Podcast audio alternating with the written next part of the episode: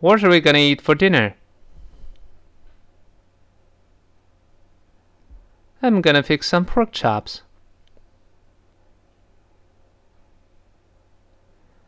I'm afraid the meat is rotten. That's strange. I just bought it the day before yesterday.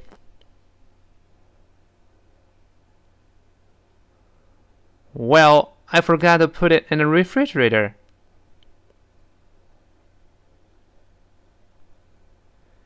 Good for you.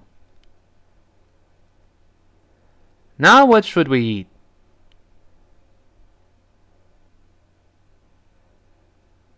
Why don't we eat out?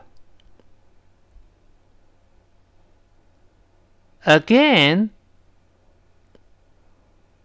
Weren't you just complaining that it's too expensive to eat out?